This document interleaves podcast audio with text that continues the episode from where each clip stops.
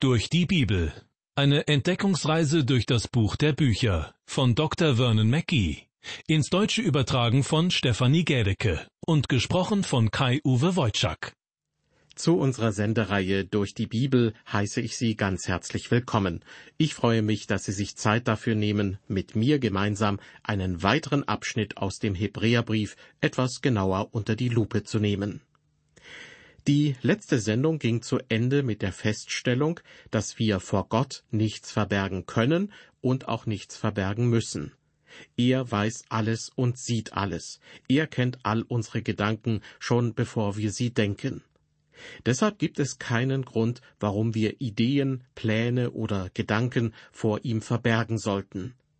Darum meine Empfehlung, wenn man ohnehin nichts vor ihm verbergen kann, dann nutzen wir doch lieber die Gelegenheit, unser Herz bei ihm auszuschütten. In den ersten vier Kapiteln des Hebräerbriefes ist davon die Rede, dass Jesus Christus verschiedenen Persönlichkeiten des Alten Testaments überlegen ist.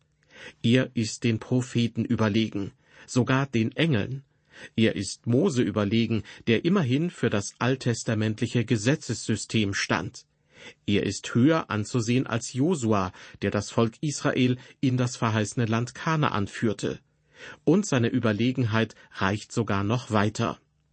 Von Kapitel 4, Vers 14 an bis zum Ende des siebten Kapitels wird es nun darum gehen, dass Christus auch den levitischen Priestern überlegen ist. Für uns als Christen mag das eine Selbstverständlichkeit sein. Aber denken wir daran, dass der Hebräerbrief ursprünglich vor allem an hebräische, also jüdische Christen geschrieben wurde. Das heißt, sie waren Christen, waren jedoch weiterhin tief in ihrem jüdischen Glauben verwurzelt. Und da spielten die hohen Priester aus der levitischen Ordnung eine unglaublich wichtige Rolle. Diese Priester waren gewissermaßen die Vermittler zwischen dem Volk Israel und Gott. Zuerst hatten sie in der Stiftshütte gedient, diesem prachtvoll ausgestatteten Zelt, das während der Wüstenwanderung als eine Art transportabler Tempel mitgeführt wurde, und später dann im Tempel zu Jerusalem.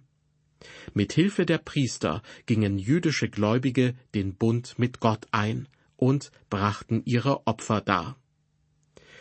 Im Hebräerbrief wird nun dargelegt, unser hoher Priester, der vor Gott für uns eintritt, ist der Herr Jesus Christus. Der Verfasser des Hebräerbriefes, von dem ich annehme, dass es sich um Paulus handelt, er befasste sich so sehr mit dem Priesteramt Christi und war so begeistert darüber, dass er in Kapitel 3 gesagt hatte, Darum, ihr heiligen Brüder, die ihr teilhabt an der himmlischen Berufung, schaut auf den Apostel und Hohenpriester, den wir bekennen, Jesus. Jesus unser Hoherpriester. Das wird zu einem großen Teil das Thema dieses Briefes bleiben.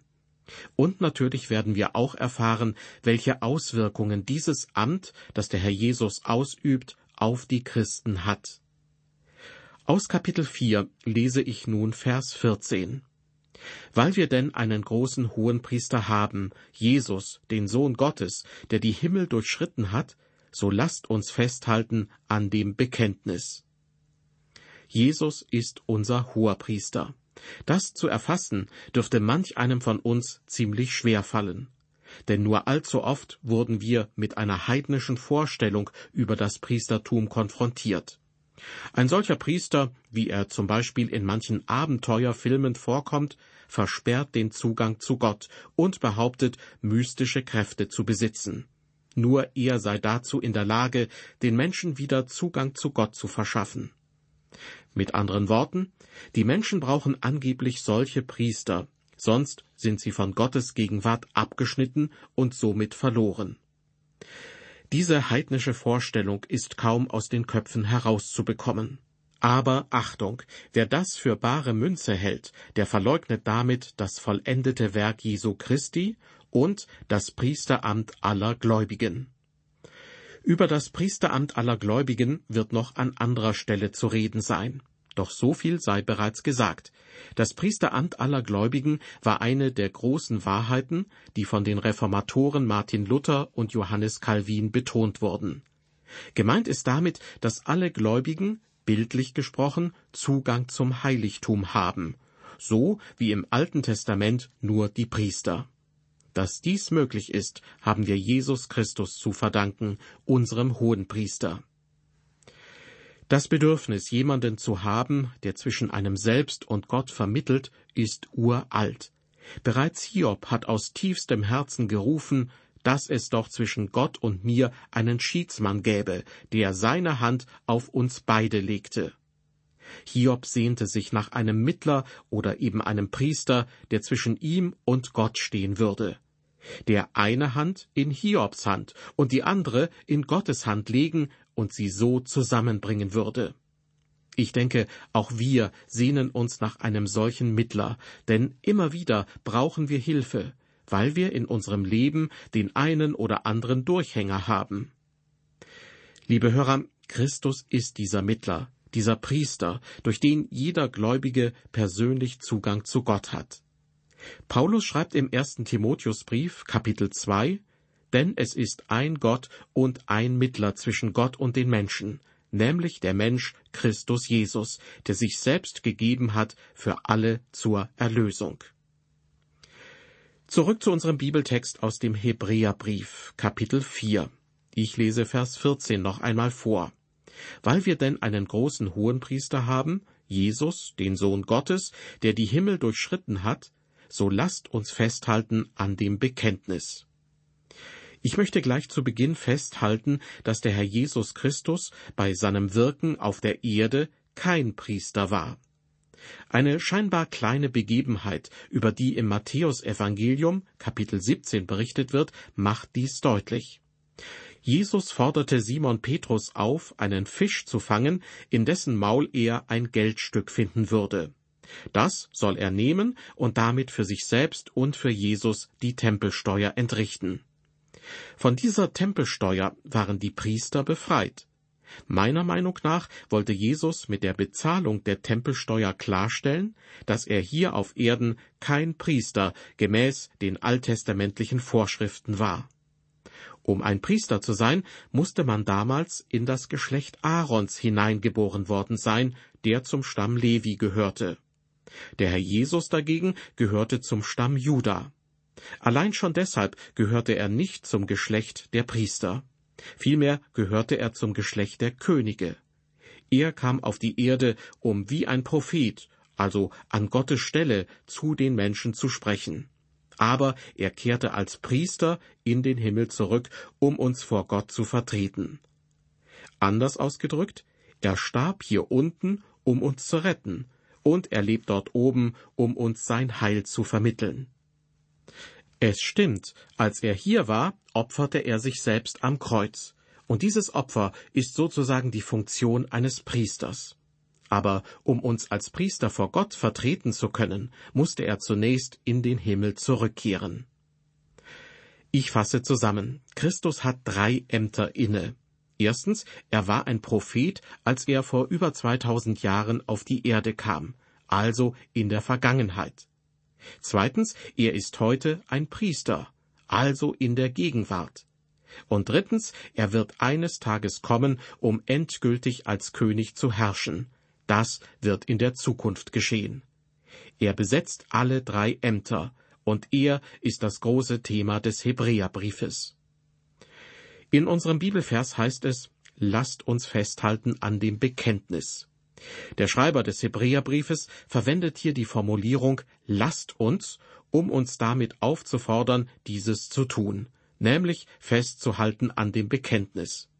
Er sagt wohlgemerkt nicht, lasst uns festhalten an dem Heil.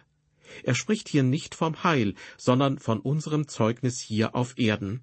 Er spricht über unser Leben für Christus. Christus starb hier, um uns zu retten, und er lebt dort oben, um uns das Heil weiterhin zu gewährleisten. Und er möchte, dass wir gute Zeugen für ihn sind. Vielleicht sagen einige, ich kann kein christliches Leben führen. In dieser Hinsicht habe ich vielleicht eine Neuigkeit für Sie. Sie haben recht. Man kann aus sich heraus kein christliches Leben führen, und Gott verlangt das auch nicht von uns. Gott sei Dank, denn ich habe es schon versucht und es hat nicht funktioniert. Wir können dies nicht mit unserer eigenen Kraft bewerkstelligen. Deshalb bietet Jesus Christus an, sozusagen in uns und durch uns dieses wahrhaft christliche Leben zu führen. Deshalb schreibt der Apostel Paulus im zweiten Kapitel des Galaterbriefes, Ich lebe, doch nun nicht ich, sondern Christus lebt in mir. Man könnte auch sagen, sein Geist lebt in mir. Denn zugleich lebt er dort oben, er sitzt zur Rechten Gottes. Und zwar, damit Sie und ich an unserem Bekenntnis festhalten können, an unserem Zeugnis hier unten. Später, in Kapitel 11 des Hebräerbriefes, wird es um die sogenannten Helden des Glaubens gehen. Das zeigt doch, was der Glaube im Leben von Männern und Frauen in allen Zeitaltern bewirkt hat. Jeder dieser genannten Personen war ein gutes Zeugnis für den Herrn, denn sie lebten ihren Glauben. In Kapitel 4 komme ich nun zu Vers 15. Dort heißt es, denn wir haben nicht einen Hohenpriester, der nicht könnte mitleiden mit unserer Schwachheit, sondern der versucht worden ist in allem wie wir, doch ohne Sünde. Dieser Vers stellt klar, Christus wurde versucht. Er wurde auf die Probe gestellt und sündigte nicht. Er gab der Versuchung nicht nach. Als Jesus in der Wüste versucht wurde, hielt er an Gott fest. Der Druck, der jedoch auf ihm in diesen Versuchungen lastete, war sogar noch größer, als es bei uns der Fall sein kann. Aber er konnte sagen, es kommt der Fürst dieser Welt, er hat keine Macht über mich. Satan findet etwas in uns, aber er konnte nichts im Herrn Jesus finden. Und trotzdem trat er an Jesus heran, um ihn zu Fall zu bringen und damit unsere Erlösung zu verhindern. Ich möchte das ein bisschen veranschaulichen. Ein Boot, das auf dem Wasser schwimmt, kann nur eine bestimmte Menge Druck aushalten. Wenn der Druck zu groß wird, entsteht ein Riss im Rumpf und Wasser kann hineingelangen. So gleicht sich der Druck wieder aus. Genauso sind wir. Wir geben dem Druck nach, wenn er zu groß wird. Wir ergeben uns dem Druck und spüren Erleichterung. Jesus dagegen gab ihm nicht nach, und dadurch wurde der auf ihm lastende Druck, den wir nie erfahren haben, immer stärker. Oder ein anderer Vergleich. Auf jedem einzelnen Waggon eines Güterzuges ist ganz genau angegeben, mit wie viel Gewicht er höchstens belastet werden darf, also wie schwer die Ladung sein darf. Wenn diese Grenze überschritten wird, besteht die Gefahr, dass sich der Waggon durchbiegt oder sogar bricht, oder dass die Räder überlastet werden. Er kann nur eine bestimmte Last aushalten. So ähnlich ist das auch bei uns. Wir können nur eine bestimmte Last aushalten und nicht mehr. Das Gewicht der Versuchung, das Jesus Christus aushalten konnte, war im Vergleich dazu unendlich groß. Und doch blieb er ohne Sünde. Er hat der Versuchung nicht nachgegeben. Aber er wurde versucht und weiß deshalb, wie es uns geht, wenn wir versucht werden. Wir haben einen Hohenpriester, der uns versteht. Wir haben nicht einen Hohenpriester, der nicht könnte mitleiden mit unserer Schwachheit, so heißt es in unserem Bibelvers aus dem Hebräerbrief, sondern der versucht worden ist in allem wie wir, doch ohne Sünde. Ich habe schon immer das Gefühl gehabt, dass der Tod Aarons für das Volk Israel von größerer Bedeutung war als der Tod Moses. Denn Aaron war ihr großer Priester. Viele Israeliten wuchsen mit Aaron auf, hatten mit ihm als Kind gespielt und mit ihm die Wüste durchquert. Sie konnten zu Aaron gehen und sagen, Aaron, ich habe da etwas getan, was ich nicht hätte tun sollen. Deshalb bringe ich ein Opfer mit, das du für mich darbringen kannst. Und Aaron, er konnte sich in diese Menschen hineinfühlen. Er wusste genau, wie sie sich fühlten. Aber nach dem Tod Aarons fragten sich die Menschen wahrscheinlich, ob der neue Priester, nämlich der Sohn Aarons, sie genauso verstehen würde. Würde er sich in sie hineinfühlen und ihnen helfen können? Liebe Hörer, wir haben einen großen Hohenpriester, der immer für uns da ist und uns versteht, Jesus Christus.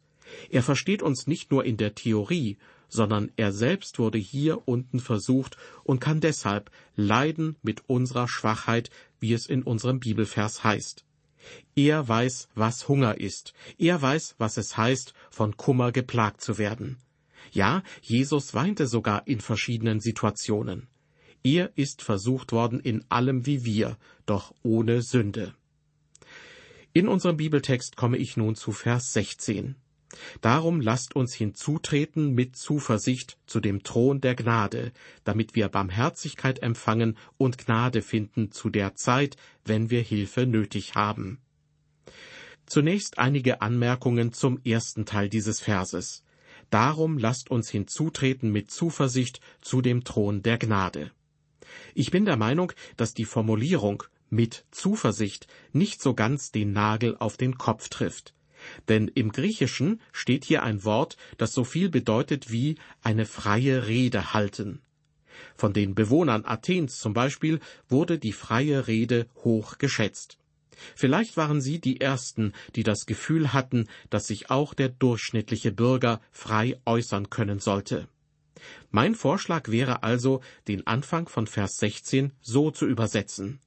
Darum lasst uns hinzutreten mit großer Freiheit zu dem Thron der Gnade. Oder darum lasst uns freimütig hinzutreten. Das heißt, wir können offen sein, wenn wir mit dem Herrn Jesus Christus in Kontakt treten. Ich kann ihm Dinge sagen, die ich niemand anderem sagen kann. Er versteht mich, er kennt meine Schwäche, also kann ich genauso gut mit ihm darüber sprechen. Liebe Hörer, ich habe gelernt, offen zu ihm zu sein. Ich versuche nicht sein Kumpel zu werden. Diesen Ansatz finde ich unpassend Jesus gegenüber.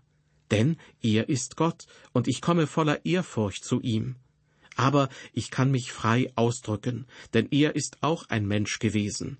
Ich kann ihm sagen, was mir auf dem Herzen liegt. Ich kann ihm mein Herz öffnen.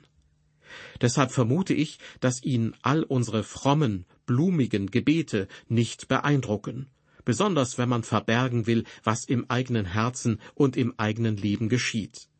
Ich frage mich manchmal, ob der Herr uns einfach nicht zuhört, wenn wir nicht offen mit ihm reden und ihm unser Herz nicht öffnen. Ob das vielleicht einer der Gründe ist, warum unsere Gebete nicht wirkungsvoller sind? Weil wir eher voller Zurückhaltung zu ihm kommen und nicht aufrichtig sind? Wir sollen hinzutreten zu dem Thron der Gnade, heißt es in unserem Bibelvers. Gottes Thron ist ein Gnadenthron. Vorher war er ein Richterthron, doch jetzt ist er zu einem Gnadenthron geworden. Weiter heißt es in Vers 16, damit wir Barmherzigkeit empfangen. Liebe Hörer, wir brauchen viel Gnade. Gern gebe ich zu, dass Gnade in gewisser Hinsicht auch etwas Negatives an sich hat, denn sie zeugt von einer unrühmlichen Vergangenheit. Gnade ist nötig, weil wir gesündigt haben. Aber das Positive ist, wir werden durch die Gnade Gottes erlöst. Er machte uns selig, nicht um der Werke der Gerechtigkeit willen, die wir getan hatten, sondern nach seiner Barmherzigkeit. So der Apostel Paulus in seinem Brief an Titus. Zurück zu unserem Vers aus dem Hebräerbrief. Ganz am Schluss heißt es dort, dass wir Gnade finden zu der Zeit, wenn wir Hilfe nötig haben. Hilfe ist etwas sehr Positives, denn der Begriff kündet von der Zukunft. Wir können Gnade finden zu der Zeit, wenn wir Hilfe nötig haben. David schrieb einmal, Der Herr ist mein Hirte, mir wird nichts mangeln. In einer sehr, sehr freien Bibelübertragung lautet dieser Vers so Der Herr ist mein Hirte, ich habe nicht gewollt. Beim ersten Hinhören klingt das ziemlich lächerlich, doch in gewisser Weise steckt auch etwas Wahres darin. Es kann nämlich gut sein, dass der gute alte David nicht gewollt hat. Aber auf sein Wollen kam es auch gar nicht an, denn er hatte Gott an seiner Seite, der wie ein Hirte auf ihn aufpasste.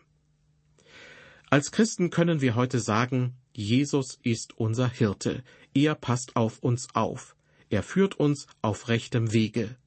Und er ist unser Hoherpriester dort oben und tritt vor Gott für uns ein. Jederzeit können wir uns an ihn wenden und ihn um Hilfe bitten.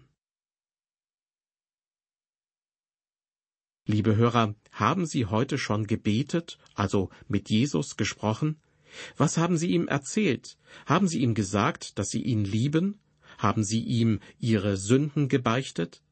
Er weiß ohnehin alles. Warum also sollten wir ihm nicht selbst davon erzählen? Gehen Sie ganz freimütig zu ihm und sprechen Sie mit ihm. Er will uns Gnade schenken und uns in Zeiten der Not helfen. Wie immer lade ich Sie herzlich dazu ein, auch bei der nächsten Folge aus der Reihe durch die Bibel wieder dabei zu sein. Bis dahin, auf Wiederhören und Gottes Segen mit Ihnen.